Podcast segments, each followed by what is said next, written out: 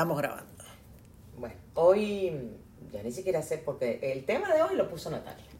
Y a mí me extraña porque yo hace un tiempo le pregunté a Natalia si ella se volvería a casar. Y ella me dijo que sí, cosa que yo hasta el día de hoy no entiendo.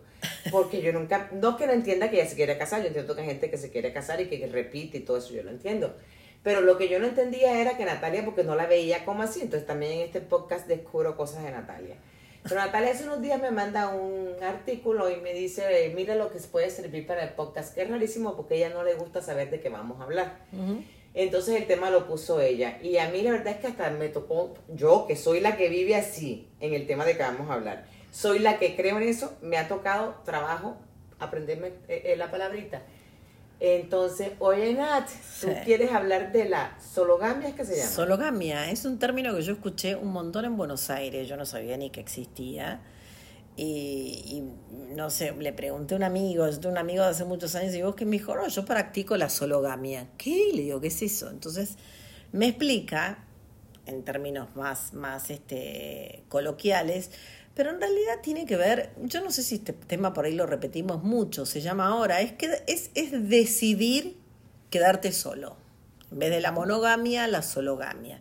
Es decir, que no sé si tendrá alguna definición en el diccionario, pero en realidad es casarte con vos mismo. Entonces quiere, vos te quedas solo, decidís, no quiere decir que nunca vas a tener una pareja, la podés tener, pero que la prioridad sos vos. Sí, el artículo que tú me enviaste fue una, una eh, influencer eh, brasilera, que por eso salió en toda la prensa en Brasil, eh, donde ella este, se casó, pero con su vestido blanco, todo su rollo, fue a una iglesia que se lo permitieron, porque yo te conté hace un ratito que a mí no me lo permitieron cuando yo quise, el cura me dijo que no, que la iglesia católica no, no, no este, permitía cosas que yo no entendí porque se supone que Jesucristo estaba solo, entonces porque si Jesucristo estaba casado con Dios yo no puedo estar casado. Y fíjate, no, y fíjate que, las, religiosas se casan, se supone que se casan con Jesús de alguna manera y, tampoco, o sea que existe, no, lo que digo es que existe ese concepto de que te casás con otro. Con otro. Aunque seas monja. Exacto, pero no pusiste el concepto de casarte contigo mismo. Exactamente. Y sí, es un tema que repetimos mucho, pero como siempre ha dicho mi padre, el clavo no entra por la punta, sino por el martillo. Por las veces que uno martilla. Exactamente. Entonces es importante porque esto lo que nos hace darnos cuenta, Nat, es que hay un tema recurrente y recurrente y recurrente en esta sociedad hacia nosotros. Hacia nosotros me refiero hacia las mujeres y me refiero hacia la mujer de cierta edad. Que es eh, la idea de que pues, uno en el matrimonio se pierde. Entonces, qué mejor que perderte en ti mismo. Exacto. Eh, que a la hora de ser fiel, lo que tienes que ser es fiel a ti mismo. O sea, si agarramos los votos, que ya yo no me acuerdo, Nat, cómo eran los votos, o sea... ¿Matrimoniales? Sí, en la enfermedad, pues, pues tengo que estar conmigo misma en la enfermedad. En la salud, estoy conmigo en la salud. Em, ser fiel, pues fiel a mí misma puedo ser. O sea, es, lo más difícil. Es más fácil ser fiel a los demás que a uno mismo.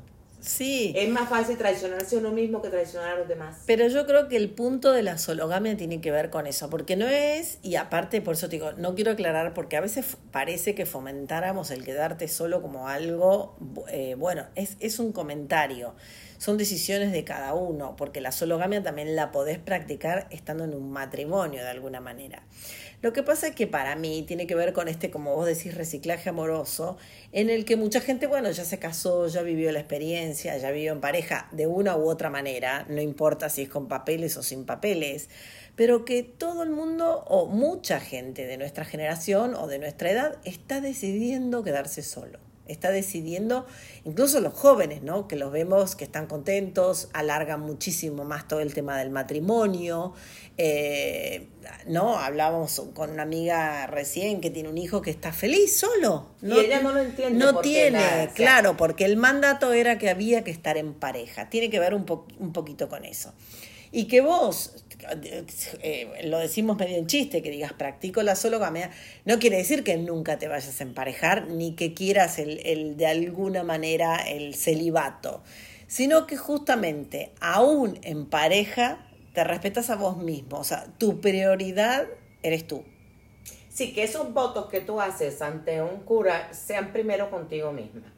Pero la parte más difícil que, que lo vivimos ahora en la comida que estábamos teniendo con una amiga, es precisamente que no importa la edad que tengas, porque la amiga es de más o menos de la edad de nosotros, estaba hablando de su hijo, es una persona joven.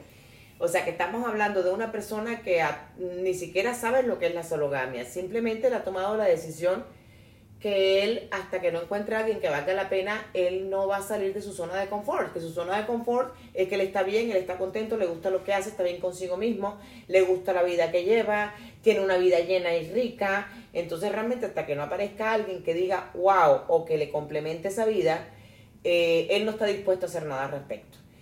Y eso nos lleva a que es muy difícil practicar la sologamia si tú tienes alrededor un mundo entero, porque es el mundo entero, y te lo digo por experiencia propia, y tú misma lo debes sentir, que está intentando emparejarte 24 horas al día. Exactamente. Entonces, 24 horas al día es, pero ¿y, por vos qué no? no tienes pareja, ¿y por qué no conseguiste? ¿Y qué te pasó? Y, y la verdad que eh, uno está bien solo en, en muchas situaciones a mí no me da ni, ni, miedo, ni vergüenza, ni ir a una fiesta, ni ir a comer, ni ir a... O sea... No, yo te voy a, yo te voy a todo lo contrario. Yo comer sola voy si estoy trabajando en un intermedio, como, pero salir una noche a comer sola, no. Al cine sola, ves, por ejemplo, no es que me dé vergüenza ni nada, podría ir perfectamente, pero... al cine voy sola. Sí, yo también voy sola, pero tengo tantas cosas para hacer en mi casa o tantas... Eh, entretenimiento si uno quiere, porque uno, eh, y justamente tiene que ver con la sologamia, uno tiene una vida rica, tiene una vida rica de quehaceres, de intereses, de estudio, de amistades, y que la verdad que no tenés a veces necesidad, no sentís la necesidad de que una pareja te complemente. Yo creo que pasa por ahí ese lado. Entonces, más allá de pregonar de quedarte solo, es, es, un poco eso, ¿no? El sentir que no está, porque el solo es, ya lo hablamos a esto, siempre es visto negativamente en la sociedad, ¿no? Donde todo tiene que ser en pareja y de a dos, y que la pareja te complementa y que hay que romper con ese paradigma, porque siempre estás solo con vos mismo, aunque vivas en una, eh, dentro de un matrimonio. Es que yo creo que la invitación más que, más que a un matrimonio, la invitación de, de esta, digamos que esta tendencia, tiene que ver más con el hecho de que tienes que estar bien contigo mismo antes de poder estar con alguien más. Tienes que sentirte bien contigo mismo, o sea, tú no puedes dar lo que no tienes. Entonces tú no puedes estar aspirando que la otra persona llegue y te complete, porque la idea es no te complemente, no es completar, es complementar. O sea, hay una M ahí que, que, que se sale de todo que se llama matrimonio, es la M de matrimonio. Claro. Ahí vamos. Yo quiero que alguien me complemente, yo no quiero que alguien me complete, yo estoy completita y, y, créanme que me reviso todos los días. No, y eh, me da gracia porque hasta John Lennon lo dijo en su momento, no necesito a nadie, yo soy completo por mí, no necesito la media naranja, ¿no? Porque siempre existía eso de que dos naranjas complementaban uno y eso era un matrimonio, y en realidad son dos personas completas. Entonces, es un poco esa deconstrucción que necesitamos de que la pareja no tiene que ser de una manera tradicional. Incluso ahora mucha gente que formula relaciones de, de, de, poder tener compañía y demás, pero no en el estricto sentido de la palabra como nosotros estábamos acostumbrados. La convivencia, la... Eh, la, eh, digamos, este, el pertenecer de alguna manera a la sociedad.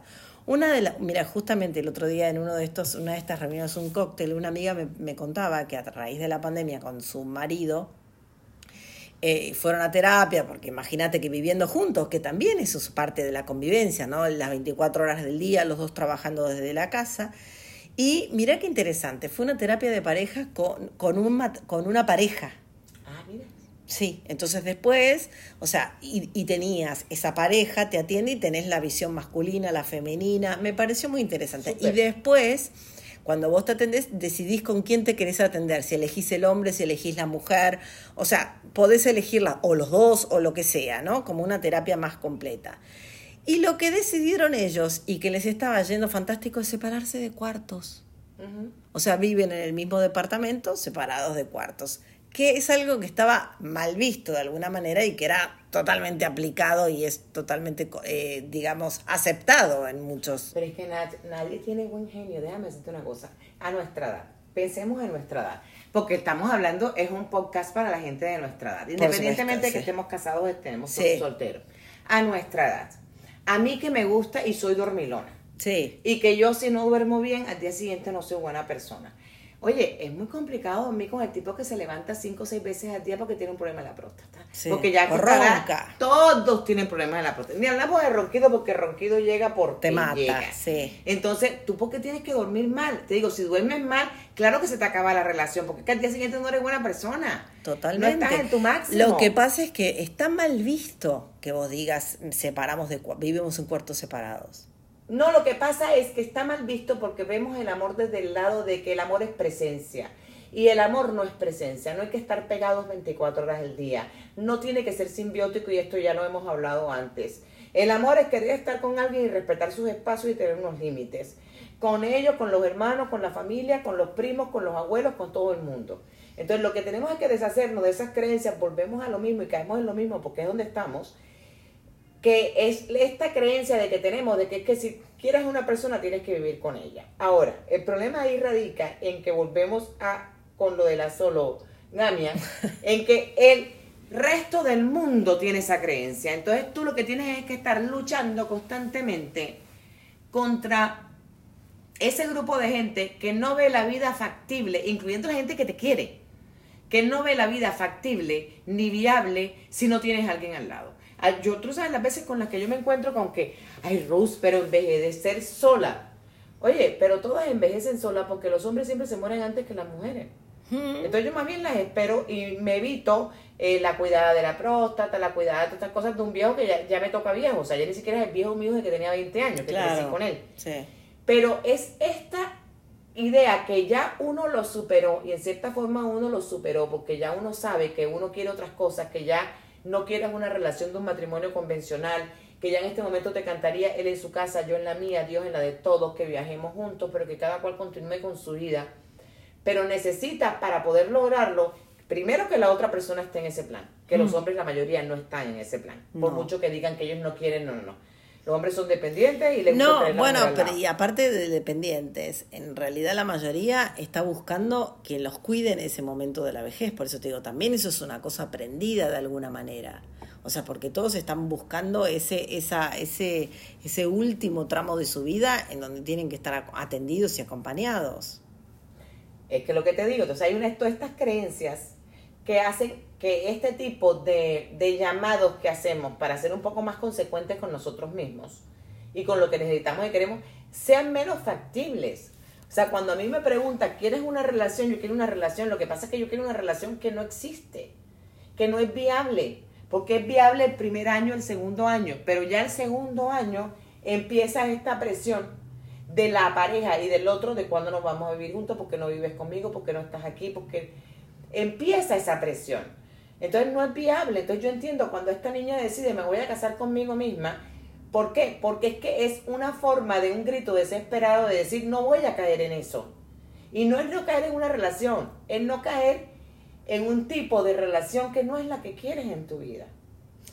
No, lo que totalmente, sí, y aparte, eh, de alguna manera, cuando, cuando, por eso digo, yo me pasó ahora en Buenos Aires, esto que te digo que me llamó la atención, que eran todos hombres, la mayoría con mucho dinero o con buen pasar, y se iban al campo, volvían amigos, y me dijo, nosotros todos, ninguno de nosotros queremos una relación, sí tenemos relaciones, digamos, de, tenemos compañeras, tenemos, pero no queremos esa cosa del matrimonio, de la no pareja. irnos para Buenos Aires.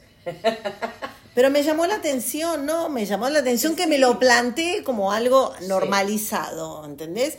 Mira, somos un grupo de... Le digo, pero no son gays, le- lo jorobaba. Me dice, no, no, somos todos amigos, la pasamos bomba, nos vamos de viaje, nos vamos en cruceros, eh, viajamos por todos lados, uno tiene- uno- van a la casa un día de uno, uno tiene la playa, otro tiene campo.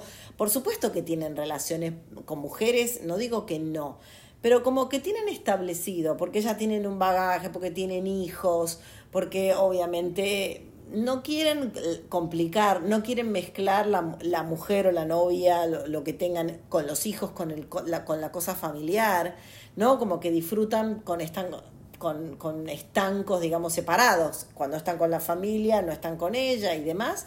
Y, me- y lo dicen abiertamente, no queremos nada serio, digamos, no queremos nada a futuro.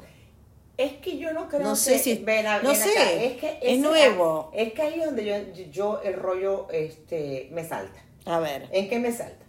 en que el hecho de que uno tenga una relación así no significa que uno no quiera nada futuro ni quiera nada serio. Ese tipo de relación de esa manera puede ser serio. Y el futuro lo tiene tan asegurado como lo tiene de la pareja que lleva 30 años casado. Porque Sí. aquí nadie tiene O asegurado todo el día nada. juntos. ¿Cuántas parejas hemos visto en, después de esta pandemia? Parejas que uno pensaba que se querían, que se amaban, que eran felicísimas y resulta que han terminado separándose. ¿Cuántas parejas en este momento que acabo de poner, que te dije en el Instagram, a las de 40 que están esperando este eh, eh, el novio, tranquilas, que, y me lo mandaste tú, tranquilas, que el amor de tu vida se está divorciando en este momento en otro lado? Sí. Que eso dimitifica el amor de la vida. Claro, totalmente. El Y- alma gemela. Exacto, el él. gemela. Y por otro lado, te da la sensación de que sí va, puedes encontrar a alguien, pero es que tienes que encontrar a alguien dependiendo de las condiciones que estás viviendo. Y en este momento, el futuro nadie lo tiene asegurado. Entonces tú entras a una relación y lo que tienes es que pactar qué tipo de relación quieres. Sí. Ahora, aunque la pactes por experiencia propia, a los dos años, se, como dice diría mi madre, tuerce la puerca el rabo. Y entonces ya, queremos convivir, queremos otra cosa, queremos otro rollo. Y eso es lo que hay que entender y hay que empezar a cambiar. Porque cuando se habla de la sologamia, se habla de un compromiso contigo mismo, Sí. de no ceder algo que ya hablamos, tu cuarto propio. Sí. Porque las mujeres, el problema, y, y, y este es un grito desesperado por la sencilla razón de que las mujeres, cuando nos emparejamos, nos dejamos ir. Sí. Y nos perdemos. Sí. Y nos perdemos en las relaciones. Sí. Y terminamos haciendo lo que quiere el otro. Y terminamos intentando complacer el otro porque aparentemente eso está en nuestra, nuestra naturaleza. Sí, pero ahora en así. esa mochila, a ver, porque estamos hablando de sologamia y estamos hablando de parejas, pero en esa mochila hay un componente enorme que son hijos, familia, familias ensambladas, o sea, no es tan fácil. No, lo que llamo la orgía familiar, es que la orgía familiar es muy dura. Es compleja. Es compleja. Tenés ganas de lidiar y de meter y de que opinen. y- a mí no sé si me interesa. Entonces ahí viene el punto de generar la sologamia, de algo que uno crea de alguna manera de a dos, con la pareja que sea, pero sin toda esa ensalada familiar. Ana, a mí lo que me gusta, que, me, que, que puede tener doble lectura, a mí lo que me gusta es término, yo sé que tú que puede tener doble lectura. A mí me encanta la idea de que me pregunte, tú estás, no, yo sí, yo estoy casada. Porque si, si, si, si estás con sologamia, estás casada contigo mismo, entonces yo sí, yo estoy casada. Eso ya hace que, que tengas relaciones más interesantes. Eh, pero por otro lado, hace que, espérate un momentito, ya yo estoy casada conmigo misma. O sea, aquí no va a haber matrimonio, que sería perfecto para mí. Aquí no vamos a firmar papelito, ni vamos a vivir esta relación de, de vamos a hacer este, vamos a entrar a la iglesia, porque es que, Nat, yo tengo un problema grandísimo. Yo desde la primera vez que me, que me casé, yo sentí que yo estaba disfrazada el día que me casé. Porque para mí un disfraz es un vestido que no puedes usar sino para una ocasión, no puedes ponértelo nunca más. Tú no puedes entrar de novia aquí en una fiesta de noche en tu casa, aunque sea una fiesta de largo. No. Entonces es un disfraz. Y yo No, me bueno, niego no. a esta edad, me parece patético vestirme de novia. No, eso es un prejuicio. No, no es un prejuicio. A mí me parece un patético. a mí yo no me siento así, la mayoría no. Yo no estoy de acuerdo. Eso puedes casar y Te vas a casar de blanco. No, no, yo no. A ver, el, el hecho de, yo no tendría problema de casarme. ¿De si para blanco? el otro sí, sí, no tendría ningún Con velo. Pero no me voy a casar con un, bueno, no importa, con velo, con todo, me puedo casar perfectamente con todo. No. Lo que digo eso es no no me parece que cambie, o sea, es algo sí. ¿te parece ridículo? A mí no, para Totalmente, nada, para nada. Totalmente. No. Me sentiría muy ridícula. Y disfrazada totalmente. Además, disfrazada doblemente, porque ahora disfrazada de vi- novia vieja. No, no, eso no, me Yo parece sí. que no, que si uno lo, lo tratás bien y, y a tu gusto, no, me parece que perfectamente lo puedes hacer. No sé si lo haría, pero lo podría hacer, no tengo, no tengo prejuicio con eso, del novia vieja y de todas esas cosas. Yo Para así nada. me sentiría. No, bueno, yo no, no, no, lo haría perfectamente. Em, pero bueno, se me fue la idea. Porque esa es la edad. Ahora la recupero a las 2 de la mañana y me pone un mensaje, ya me acordé. No, no, no, pero bueno, cerrando el tema, me parece que, eh, y lo hablamos también desde muchas aristas este tema, tiene que ver con la autenticidad un poco, ¿no? Con ser fiel a uno mismo, con practicar los principios. Si uno está bien solo, puede estar, eh, como decimos, tener, uno tiene una vida rica, uno tiene un montón de cosas eh, que lo enriquecen y que no necesita el otro que lo complemente. Entonces, si tenés una pareja que sea igual o mejor, fantástico. Así funciona en cierta forma esta sologamia. No buscar a alguien porque te resuelve o lo económico, o porque te resuelve lo social, o porque te resuelve la soledad de alguna manera, sino que justamente con, estás desde otra perspectiva, ¿no? Estás un poquito más adelante en el sentido de que tenés una pareja porque realmente es compartir y la pasas bien y mejora tu vida o es igual a lo que tenías estando solo. Ahora, lo interesante es que en el artículo ese de la influencer esta eh, brasilera que, que, se casa, o sea, con vestido blanco, con sus mm. flores, o sea, ella hace todo, todos los pasos que se hacen para una boda, pero ella lo hace con ella misma. Y ella se casa con ella misma. Que no es la primera vez. Hay una película española en Netflix que habla de eso, de una tipa que decide que se va a casar con ella misma para que la dejen de fregar de con quién se va a casar, de con quién está, y para que le dejen tener una vida porque la sociedad respeta mucho más los espacios y las decisiones de alguien que está con pareja que alguien que no está con ella, porque uno siempre puede decirle a la pareja, sabes que no, no es que mi marido no quiere y ya con eso tienes, no es que me voy con mi marido el fin de semana y ya con eso tienes. Y entonces en esta película de Netflix, que es el mismo tema, eh, ¿Cómo se llama? Ni te No, ya ni me acuerdo. pero, pero está en Netflix. Y es una película que es sobre eso. Es de, una tipa que ya está cansada. Pero es más, ya tiene su hija y todo, pero está cansada de la familia. Está cansada de que no la respeten, de que no le den su lugar. Ella es la que siempre tiene que estar. ¿Por qué? Porque como no tiene marido, la hija no está, entonces no tiene nada que hacer, entonces es la que tiene que responder siempre. Y un día se casa y decide que se va a casar. Y que a todo el mundo le va a decir que se va a casar. En un grito, vuelvo eh, a, lo del grito desesperado y un llamado de atención de espérense un momentito. Si yo para llamar, para que me den mi lugar en la vida y en el mundo, yo necesito estar casada, pues me caso, pero me voy a casar conmigo misma. En el caso de la niña brasilera que me llamó mucho la atención, me llamó la atención porque ella lo que dice es que está cansada de los hombres. Y es una muchacha de treinta y pico años. Y aparte linda, voluptuosa, linda, bella, no es la... Este, lo que llamarían en mi país está buenísima. Sí, una diosa. Esa, una diosa, o sea, muy, muy Kardashian, muy ese, ese tema. Y resulta que esta niña lo que dice es que está cansada de los hombres, que está cansada de que sean infieles, de que está cansada de que sean mentirosos, que está cansada de que no se comprometan, que está cansada que sean unos inmaduros, que están cansadas que no puedan con la vida, que les esté costando tanto la vida y que sea ella la que los tiene que salir adelante. Entonces, son dos puntos de vista porque al final quien te lleva a eso es la misma sociedad. Totalmente. O sea, tú con treinta y pico de años no puedes